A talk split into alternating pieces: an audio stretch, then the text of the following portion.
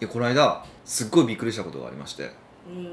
すごいですねこう気象が起こったりびっくりしたりいや本当そうですよね僕の周りはなんかこういろんなトラブルが起こるようになってるんか、まあ、ポッドキャストで喋ってほしいからみんな寄ってくるのがよく分かんないんですけどアンテナ張るからですねかまあ、それもあると思うんですけどねいやもう本当にびっくりしたことがあって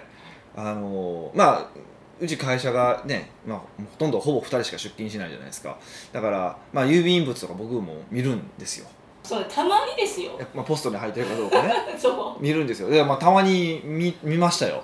うはたまに見たら衝撃の郵便物が入ってましていそんなんありました切手の貼ってない郵便物が入ってま して、切手の貼ってない郵便物、うん、あの82円足りませんってスタンプが貼ってあったやつなんですけどあれ送ったら美香さんですよねバレましたえその ミカしかおらんやんえバレましたいやあとすんちゃんまあおったとしてもすんちゃんそんなこっちけえへんから、いそうですやねミカやろなと思って、あそっかすんちゃんっていう手もありましたうんね、でもいやでも時期的にすんちゃん着てる時期じゃないしなとか思ってもうびっくりしていやそうなんですよめっちゃ恥ずかしかったですねあ切れ手がなくて82円足りませんってすごい切手貼ってくださいっていうのを貼るんじゃなくて82円足りませんっていうスタンプを押すのがまだ優しいなって思いましたよね思ったら切手貼らずに投函したってことですよねそうっすよだからもうあの m 1事件以来ですよ覚えてましたわえいやもう20円足りひんやつそうあれを見て思い出しました m 1事件あのこれは多分だから長く聞かれてる方しか知らないと思うんで一応説明をしておくとはいあのあ3年ぐらい前ですかねそうです、ね、 3年ぐらい前にあの、まあ、私が、まあ、ある人と別の人とねあの m 1に出ようみたいな話になったんですようんでその締め切りが8月の31日だったと思うんですけどあのちょうど私がその我々がまあ仲間とスペインに行ってたとこだったんですよそうそうやそうですねそうそうトマト祭りに行った時なんですよそうですそうトマト祭り前前日にそれに気づいてあのミカにすぐ電話して「ごめん」と「あの俺 m 1にエントリーするの忘れてた」と「だからあのエントリーしてほしい」って言ってあの、まあ、連絡したわけですよはいであのーまあ、帰ってきて1週間後ぐらいにポロってそのエントリーシートが戻ってきたんですよね「20円足りませんでした」って言って。そうでなんですしかもいやしかもあれあの封筒の後ろに普通大体お差し出しに入れるじゃないですかはで入れてなかったから余計時間かかってるんですよねあれ1週間10日かかってるんですよねいえそうなんですそうだからななんか郵便なんとか法何条により開封しましたって言って開封してここやなって分かったからここに届けられてるんですよあお電話かけたんです修復されて届あの一応封筒ピッてこうピーピー払えて送られてきたんですよかもうあの多分あれが一番美香を怒った時ですよねそうですねああいやでもねそのなんか A4 サイズやったらちょっとあの多分定型外になるんですよねだから切手の切手って82円じゃないですか、まああ、の手ふ紙を送ふるとか封筒はねはい封筒はいはいだから82円を貼って初めてそれで知ったんですよあの82円で送られないっていう事実に送られない送れない封筒があるってあことれでそうすそうよねそうそううんいやそそうなったらみんななんか A5 サイズとかの A4 サイズとかのとか画用紙サイズの封筒とかつって送るかないやでもそれ入らないじゃないですかあのこうポストにポストにうんいやポストに入ったら82円でいいって思っててああそういう意味ねそうだってそういう意味ねはがきが手紙以外ねこんな小娘出さないじゃないですいかや知らないですけどねいやもうあれは本当驚きましたよえねでもちょっと今回は自分でもショックでしたまあそもそも切って貼ってないわけだかそうたらねだタクシー乗ってお金ないって言っても同じことだからね がめつって感じですいやよまあねそうそうですよねいやまあでも銀行側に送ったから、い銀行側もちょっと受け取ってくれたらよくないですかほんでなんか82円口座引き落とししたらいいのにって思ったんですけどえ受け取りませんでしたって来たの単純に郵便局がもうそのまんま向こうあそうまかで届ける前でしょそうですそりゃそうでし労ょ力を使うそりゃそうでしょそ りゃそうでしょそっかじゃあ怒りは郵便局ですねうん、えで郵便局はなんかオンライン決済とかしてないなんかヤマトとかはオンライン決済とかあるじゃないですかあのあー月末にまとめてみたいなのあるじゃないですか、郵便はないんですかそういうのはないと思いますポスト投函やったらその出した人の履あ歴とかそういうあのそじうかゃないそうんでかでもそういうのもなんかねそうやって自動で落としてくれたらすごい楽ですけどねねこういう私みたいな被害者がいないということなんですけ そど、のね、か知らんうちになんかあ100人引かれてるとかって文句言うやつもいてるやろうけどね80、うん、そそんうな同じパターンじゃないですか82円やと思って僕で102円やってでまたそういう人ほどめまだ目ざとく見てるじゃないですか「あれ82円ちゃうな!」とかで言いそうやから「いやそれはちゃいまんがな」みたいな話話でしょそうですねいやでもこのねどうしたら治るんですかねこういうミスはちょっとやりたくないんですよねやっぱりそのこう見られた時も、うんあヒデさんにちょっとこいつ使われへんなって思われたなっていやもうそれは知らんねんなって思うだけやから別に何も言わないですよで別に僕迷惑かかったわけじゃないしね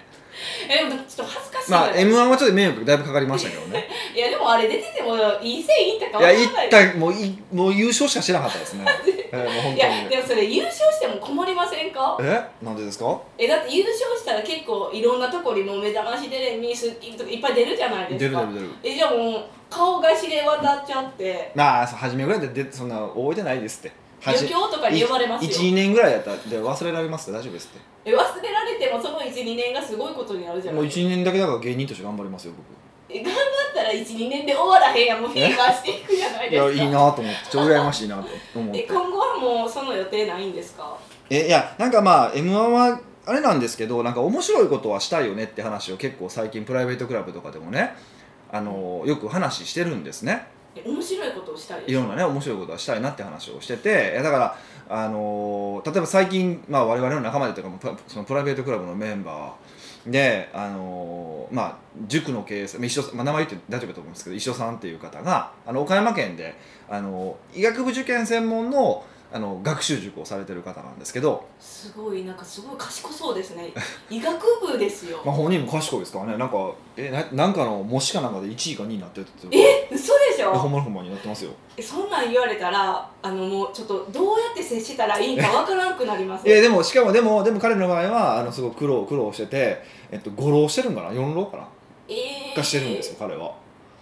いやそれってあれですよねえ受からないから浪人するんですだどういうこと僕はそこ詳しく聞いてなくてどっか受かったけど受からなかったのかその辺のことは詳しくは聞いてないんですけどねあのそうそうだから自分でも言ってはるから五浪者五浪者って言ってるからだから卒業者がめっちゃ遅かったです20、えっと去年か一昨年か29とか8とかで、いややっとおめでとうございますだしでだから自分の学習塾経営しながら医学部行ってで医学部でもまあそれは当然塾経営してるからあの 留年しまくりみたいな感じですごい遅くね、まあ、卒業したわけですよ。うでまあねなんかそれこそ同時に学校の先生したりとかすごい精力的に頑張ってていよいよ「いやちょっと YouTube やろうと思うんです」って言ってあの YouTuber になりましてですね最近いんそやほんま最近ですよなんで YouTuber になりたいいってや思っいたやのまあ要はだからままああのあのー正直落としどころはないよねって話を2人でしてたんですけどでもとはいええっとその一緒さん自身のブランディングをとかねあのー今後その医学部受験とか、まあ、っていうところのなんかポジションを取るにはなんかそういう出方もありなんじゃないかみたいな話になってあなんですかあるんじゃないですかでえそうそうそれで今 YouTube やってるんですけどめっちゃ弾けてるんですよ。もうびっくりしました、うん、一度置いてるわけじゃないとか だいぶ面白いんですよ後で URL 貼ってるからちょっと見といてほ見てほしいんえですけ言どわはれやってます貼っときましょうよめっちゃ面白いんですよであのしでもしかもちゃんと役に立つみたいな感じなんですよなるほどと思って、うんで僕他の動画も見てるしちゃんと僕あのチャンネル登録もしてて更新されるたびに見てるんですよえ結構な頻度で更新されるんですか今うんこれから結構上げていくって言ってはったんですけどねでそうすごい面白いんですよでも多分あの普段の一緒さんを見て 見してると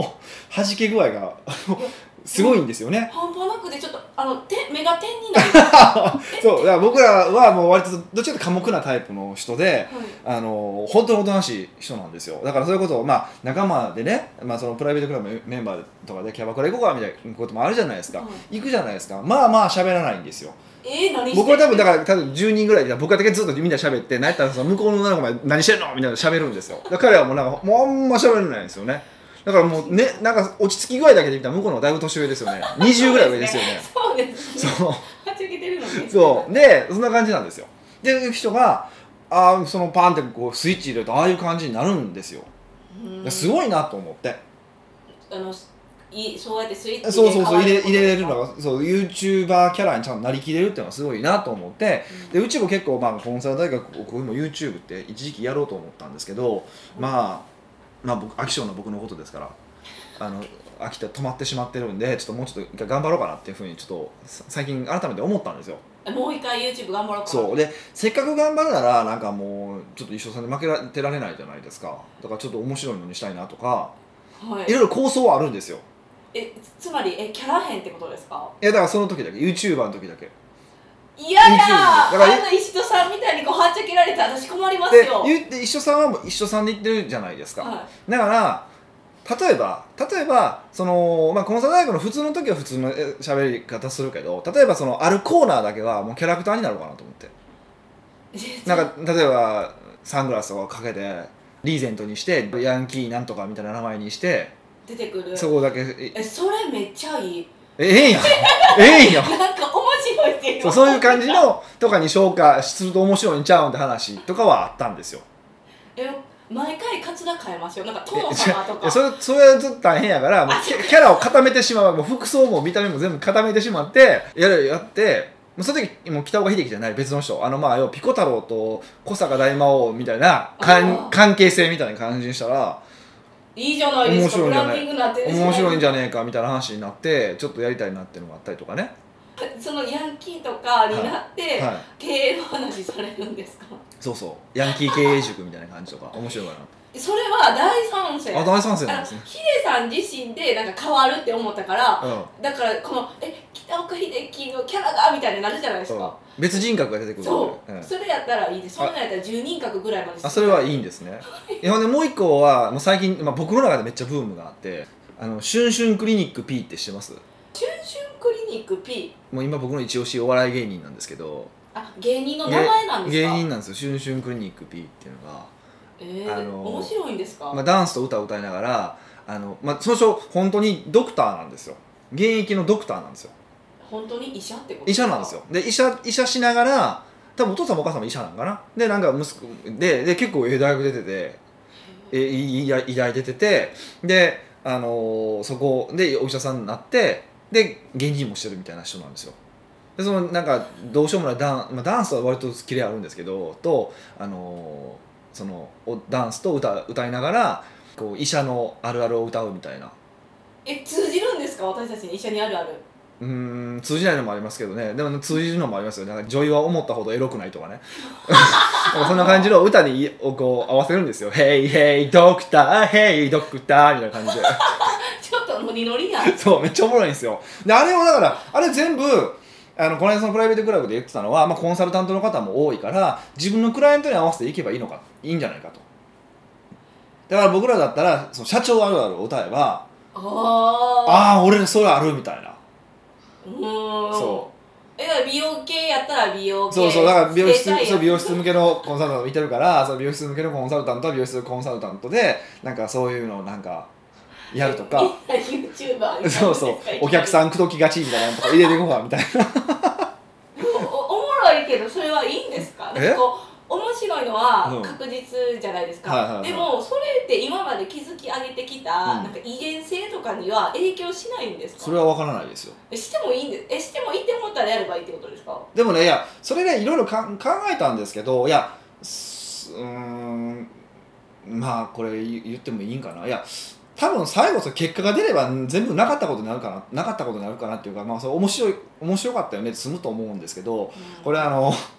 言っていいと思うん です言っていいと思うんですけどあのまあ大体の方聞いてる方ご存知の方が多いと思うんですけどダイレクト出版ってあるじゃないですかは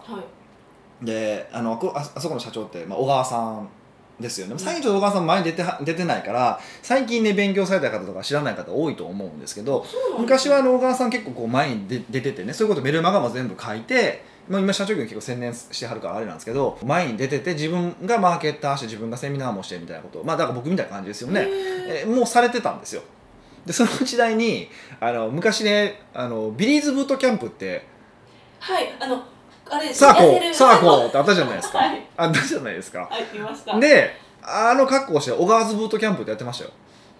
ええ あの人嘘ほんまほんままあもう今となってはだ多分ねもうお蔵入りでしょうん、ななかったことにはしてないみたいですけど ねあのこの間もなんかあるその集まりでは見せられた見てたからねみんなであこんなんもやってたでってそううそうやってたからあの別にそのなかったことにはしてないから別に言ってもいいと思うんですけどへーとかやってるんですよ、うんうんうんうだからんそれはもう俺もちょっとじゃあねひでちゃんクリニック P いやひでちゃんコンサルタント P かないや J かひでちゃんコンサルタント J かえもうちょっともうちょっとかけ離れてくださいよいやもうそこパクってますから出した方がいいやむしろ逆に逆にそうそうそうはあとかなんかちょっと思ってたんですよいや賛成ですねあ賛成ですかねでもなんかこう、うんあのプライベートクラブの皆さんがうんいやみんなが YouTuber になってしまったらちょっと責任感一じますよ斉に一斉に YouTuber になっていくみたいな ちょっとなんか変な空間じゃないですそうかそうしかもこのタイミングで YouTuber だいぶ遅くないみたいなそうですよねでもこれ全部責任は一緒さんにあるってことですからね石戸さん責任負わされてそう最そう後そうに一番初めに先陣切ってこれいやみんながもうあれがもうなんか僕らの周りではもうすごいとあそうないんでやすねめちゃくちゃおもろいし、うんいやあの弾け方すごいって見習わなあかんでみたいな話になってるからいやほんとぜひね一緒さんのとりあえず一緒の E テレっていうんですけどちょっとご覧いただければと思いますよ北岡秀樹の奥越えポッドキャスト奥越えポッドキャストは仕事だけじゃない人生を味わい尽くしたい社長を応援します改めまして北岡ですミカですはい今日はですねはい今日はニックネーム、うん作文の先生より人を焼いとう時のメンタルについてご質問いただきました、ほうほうほう北岡さん美香さんこんにちこはんにちはいつも楽しく拝聴していまあすりがとうございます私はいくつかの会社で経営者の方と接していますおおなるほその中で社長さんの相談を受けたりするのですが、どうん中に人を雇用することについてのものもありますうんそして時々誰が言ったのかは忘れたのですが、人を雇う時には覚悟が必要という言葉を思い出すことがあります、はい私がそう感じてはいるから思い出すのでしょうが実は具体的にどういうことなのかうまく言い表せませんうん私自身はまだ人を雇ったことがないこともありますうんそこで北岡さんが考える人を雇う時の覚悟とはどういうものがあるのでしょうかお聞かせいただければ幸いです微妙に甘噛みしてましたけどね、まあ、そこは流しますけどもえ頑張って言えたんでえなるほどね人を雇う時の覚悟ねうん何なんでしょうねえこの人を雇う時には覚悟が必要っていう言葉はそのなんか偉人な方がおっしゃられたんですか誰が言ったかっていうのは多分あんまり聞かないですけどでも結構ポツポツ言う方は多いですよねえ人を雇う時は覚悟が必要やでってこうとですか、ーんなんか特に初めて雇う時とか初めて雇う時とかはなんか結構周り雇ってるからあれやけどだんだんこうそれこそね求人情報とかで知らん人を雇ったりとかしたりとかしていくじゃないですかっていうふうになっていったら、まあ、より覚悟を感じないといけなくなってくるかなとは思いますけどねわかなんとなくわからんではないですね。へえうんえ何をでも覚悟すんねんっていう話じゃないですいかや基本的にねだってその人に働いてもらうっていうことはあのその人たちを、うんまあ、ある意味で食わせるっていうことじゃないですか本当はちょっと違うんですよ本当はし仕事ってその向こうが働いてくれる対価としてお金を払うっていうその価値の交換をし合いなので、あのあんまそそれ関係ないっちゃ関係ないないんですけどでもやっぱり心持ちとしてはその人の生活であったりとか、まあ、場合によっては例えば、ね、ご家族とかいたらその向こう側の家族までをある意味社長さんが背負うっていう部分はあるわけじゃないですか。っていうふうには捉えることができるわけじゃないですか少なくとも。はいだからこそ、まあ、覚悟がいるみたいなあの言い方をする人は多いですよね。うーんうんそれは、うん、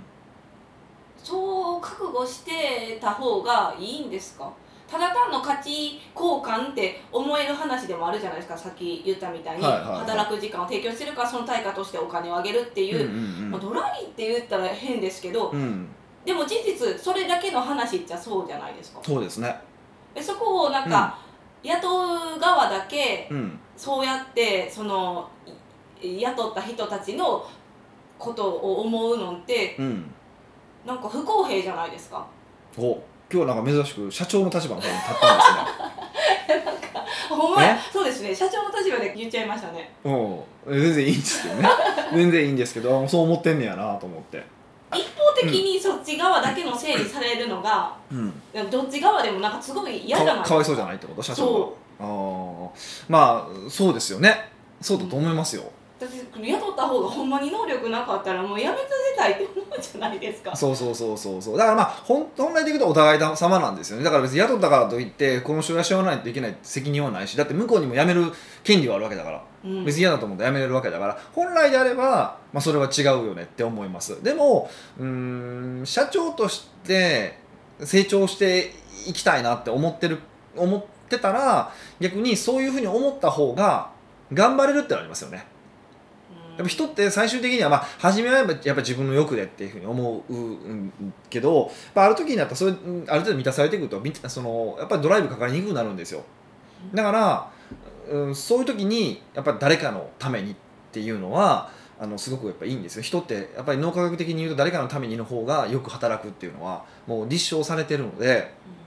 そうすると、まあ、一番近い従やっぱ顔の見えてる従業員のためにっていうふうに思うのが、まあ、一番こう分かりやすい誰かのためにじゃないですか。そうですねでその意味でいくと、まあ、そういう意味で考えたら別にこういうふうに考えること自体はいいんじゃないかなって思います。あのこれこれ自体自体が悪いとは思わないっうんていうことですかね。そうですか、うん、ただ一方でよくあるのがその要は働かない従業員とかもうとかこう業績がガーッと下がってきた時とかでもいや人の雇用だけはなんとかとかっていう人とかっていてるけどいや会社こけたら全員こけるからねとやったらあーそこだったらもうし仕方なくうんまあね去ってもらうっていう選択もあってもいいと思うしその考えだけにはまりすぎも良くないってことですかそうですね僕は少なくともそういうふうには思ってますね。うんだからうん、うん、そうですねだからねあのよく社員は家族だみたいな言ってる会社があるじゃないですか、はいスタッフは家家族だみたいなこと言ってる会社あるじゃないですかでも確かに社員に対してすごく福利厚生がいい会社があるんですよでも例えばそれがあの派遣派遣労働者になった瞬間すごい扱いが悪いって結構あるんですよその会社の中でってことですかそうそうそうそう待遇が社員だけそうはそいういってことそう社員っていう肩書きを持ってる人はすごくいいけどもうん派遣っていう肩書きを持つとすごく待遇が悪いとかって結構あるんですよ日本の会社ってででもそれでもその会社は家族のためにあスタッフのためにとか授業のためにとかって言ってるわけじゃないですかそれってなんか眠たいでしょ、うんちゃちょっとちゃうやろって思う部分はあるじゃないですか派遣はスタッフちゃうんかいってそうそうってなるじゃん僕は少なくともそれはちょっと違うやろと思ってるんですねうんだからといって派遣が悪いとも思わないんですよなんていうかなその派遣っていう仕組み自体もなんか別に派遣っていうのを選択してるんだよ選択して派遣してるんだったら別にそれはそれでいいからいいんだけどでもそこでそのねなんか派遣と社員を分けるっていうのはちょっと違う感じが僕はね僕の感覚としてするから、うんあのなんかうんこうそこそこを、ね、線引きすんねやみたいな感じはあって。うんその派遣の人たちもその向こう側の家族が養ったりとかするわけじゃないですか。そうですねでも派遣の方が、うんじゃあここで言う覚悟がそんなに強い覚悟じゃなくてもいいってことですかそういい人なん人たちなんだっていう考え方の人たちだっていう風な取り方ですよねだから経営者の人たちは。うーんまあそれはそれでそういう考え方もありだとは思いますけどねだから別にそれがダメだとも批判する気もないけど僕は嫌だなって思っただけなんで、うんうん、だからいや僕なんかはだからなるべくあの最小限の人でやりたいっていうのはそういうことですーんそこまで背負えないからですか、うん、背負いたく僕ないはそうその従業員の生活を全部背負う覚悟は、うん、やっぱり、うん、なないっすねだって別に俺例えばいやこれよく言う話なんですよで例えばその社長が首切れないっていう時とかによく言う話があってね例えばもうほんまにどうしてもキャッシュが苦しかったら給料払えない時ってあるじゃないですかはいね実質そういう会社あるじゃないですか世の中には給料じゃ3ヶ月払わなかったらどうなると思いますってスタッフ辞めますよねって話でしょ、社長の社長だだからスタッフのためにとかって言ってて社長はもう今までずっと自分の生生活を切り詰めて自分の給料を払わずに何だったら自分のその貯金を全部スタッフのために払ったりとかしてるわけじゃないですかでもそれも尽きてしまってね最終的に3ヶ月払えなかったら去っていくんでしょということでたかだかやっぱお金がつながつながった関係なんですようん、うよんやっぱり金の切れ目が絵の切れ目ですかそうそうよくよく思考実験してみたらそうなんですよだからそういうふうに考えたら別にそのスタッフに対してそのああもうなんかあまりにもうーん背負うのは違うよねっていうのをちょっと思っててうんもちろん雇う時にその覚悟を持って雇うっていうのはすごく大事だと思うしそのかその思いで付き合うのもすごくいいと思うんだけどでも一方で、まあ、そうじゃなくそのうまくいかなくなった時に、えっと、それにとらわれる必要もないかなっていうふうに思うんですよ。うんで少なくとも僕が言えることはだからあんまりその社員とかスタッフの前であの社員は家族だとかそういう眠たいことは言わない方がいいですよってことですえだーからそれを言ってしまうとその言葉に縛られるからえっと自分がですかそうそうそうだからえそのか社員はけそのなんか家族だみたいに言ってしまった会社が全然リストラができずに遅れてしまって外国の会社えそのし外国のその経営者がバー乗り込んできてそこでバサって行かれてわーって避難してるっていう状況大体そうじゃないですかもっと前にちゃんと手を施しとけばそんな外国人のバサって行くようなけあの、ねうん経営者を入れる前にや復活できたかもしれないわけですよ、はあ難しい問題ですねでしょだからこれびだはから病気ってねし初期に見つけたら治療しやすいじゃないですかそうですでそのその時に「いや俺はもう手術しない主義なんで」って言って手術しなくてもうほんまに末期の末期になって手術しない やっぱしますって言うとどっちやねんそうそうそうっていう話でしょだからって考えたらどう考えてもやっぱりそこにこうとらわれないようにしないといけなくてでそのとらわれないようにするために何かって言ったらこういうことを言わないってことですよ、うんその社員は家族だとか眠たいことは、言わないね、うん、できもしない約束はしないってことですでこれ人って言ってしまうとやっぱ言ってしまったからっていうのにとらわれる部分はあるわけじゃないですかそうです、やっね、ぱ一貫性の法則って働くからだからあんまりこう良くないですよねうんうんだから僕は言わない方がいいと思いますしあの僕もまあ思っ、ねまあ、まあ少なくともね僕の周りにいてる人たちはね何とかしようと思ってますけど、うん、でも例えばもう会社が潰れますとじゃあごめんって言いますけどねでもはいそうですね非常にちょ言わないですよそうね言わないからねそうそうそうなんですそうなん嘆ですよくのはできるけどでも事実仕方がないですもんそうそうそうっていうのはあると思いますだからまあもっと細かいこと言うともうほんまに会社がやばいよなっていう前に会社解散しようよってのもあるんですけどねうん確 かにもうあのみんなに定職金払える間にああもう多分あと半年したらもうキャッシュなくなるからごめんもうちょっとあの出転職活動してとぐらいの方がそうその方がむしろね彼らにとっても新しいところ探せるわけだから優しいわけじゃないですかあって考えたらやっぱりねあんまりこ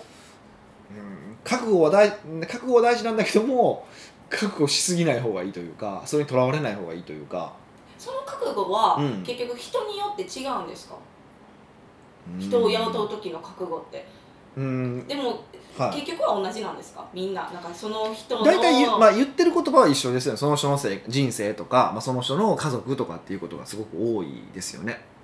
うでもまあもっと細かいことを言うとうんなん特に新卒なんかを雇うともまさにそうなんですけど、あのーやっぱり一番初めの仕事の仕方っていうの一番初めに働いた会社の仕事の仕方っていうのがやっぱその後の人生決めるんですよん、へえだからもうこうまあいいかで妥協し続けるような仕事の仕方をするような会社ですよですよねでやっぱ働くとやっぱりもう30代40代になってもずっとそういうまあいいか妥協するのが普通になってくるから、まあ、成長遅いし、てか成長しないですよねでももそこでずっと120%やるののが当たり前になっていくと30代40代になっても120%やるのが普通なんですよってことはもう、うん慣れてるんですよねそうそうそうとかってあるし本当面白くてあの安売りしてたやっぱり初め働いた会社で安い商品売ってた人ってやっぱ高くならないんですよねなかなか。よくあるんですよそれは僕らのクライアントさんとかでも初めに働いた会社が安いからずっと安売り思考から逃れられないとかねもうだからすごいやっぱ初め特にその初めのそのってことはその人の人生をほぼ方向づけてしまうもちろん変わろうと思ったら変わるんですよ実際変わってる人もいっぱいいてるから僕らの周りにはでもやっぱり結構方向づけてしまうなっていうのは感覚としてあるからうんその意味でもやっぱ責任は大きいですよね新卒を雇うっていうのはあもうじゃあその子の人生のなんかこう方向性を決めたってしまうからってことそうそうそうですだから3ね年しか働かなかったとしてもその3年って本当にそのあとまあ人生な40年か50年ぐらい働くわけじゃないですかのその仕事の仕方ほぼ規定されますよねだから僕なんかたまたまね初めの上司すっごいいい人だったんでよかったですけどでもそうじゃなかったら終わったと思いますけどねじゃあ覚悟ってでもそもそもなんか人を雇う側もありますけどうんこう、えっと、雇われる側もあるじゃないですか覚悟働く覚悟、まあ、そんなないかもしれないですけど、うんいっぱい球は打つしみたいなはあるけどい、うん、なんかそこまでこう追い込まんでよくないって私は思うんですけどねうんそんなフランクやったらあかんですかいや僕もそう思うんですよだからある意味覚悟を持って家族まで食わすんだっていう覚悟を持って仕事するのが成長するためのツールとしてはいいんだけどそれにとらわれないっていうことはすごく重要かなと思いますよねううんんううんん作文の先生さんあの人を雇ったことがないのに経営者の方からそういう相談されるってなんか逆にすごいですよねなんかそうなんでしょうねまあなんかあるんでしょうねわからないですけ人ど望いやわ経験ないいかやらわどういう感じなのかわかんないですけどねうんうん、なのでそんなに覚悟する必要なくないですかっていうのは、うん、あじゃあ結局この誰か言ったのか忘れたけど、人をかこ雇う時には覚悟が必要っていうことに結局作文の先生さんもとらわれてるってことですか、まあある意味そうですよねでも言っとでもその方がかっこよくないですかなんかかく人を雇うとか覚悟を持つんだって方がかっこいいじゃないですまあかそれは ねそうなんですよかっこいいんですよかっこいい言葉はやっぱり否定できないんですよねあーなんか勘弁してもいいけ ど乗り込んでしまったらあかんのめよのめり込んだってこあとのめり込んだらダメだようんだからまあなんかうまく付き合えよっていうことと思いますよ本当に本当に思いますこういう言葉一番ずるいよ本当ずるいずるいけどこれで人を動かせるんだったらねそうそうだからそのツールとして使えばいいんですよだから僕も過去を持って付き合う僕が持ってお前らを雇ってるんだっていうことは言ってもいいと思うし、あ、まあ、僕は言わないないですけどねそんなキモいことうん言わんのか僕はキモいと思ってるんでねそういうのをねなんか覚悟とかそういうのはいらないんでうんは作文の先生そうだそうなので、まあ、参考にしてみてはどうでしょうかそうですねはい奥越ポッドキャストではビジネスの質問から個人的な質問まで幅広い質問をお待ちしております質問フォームは奥越のウェブサイトにあるポッドキャストの記事の最後にありますのでそちらよりご質問してくださいはいというわけでまた来週お会いしましょう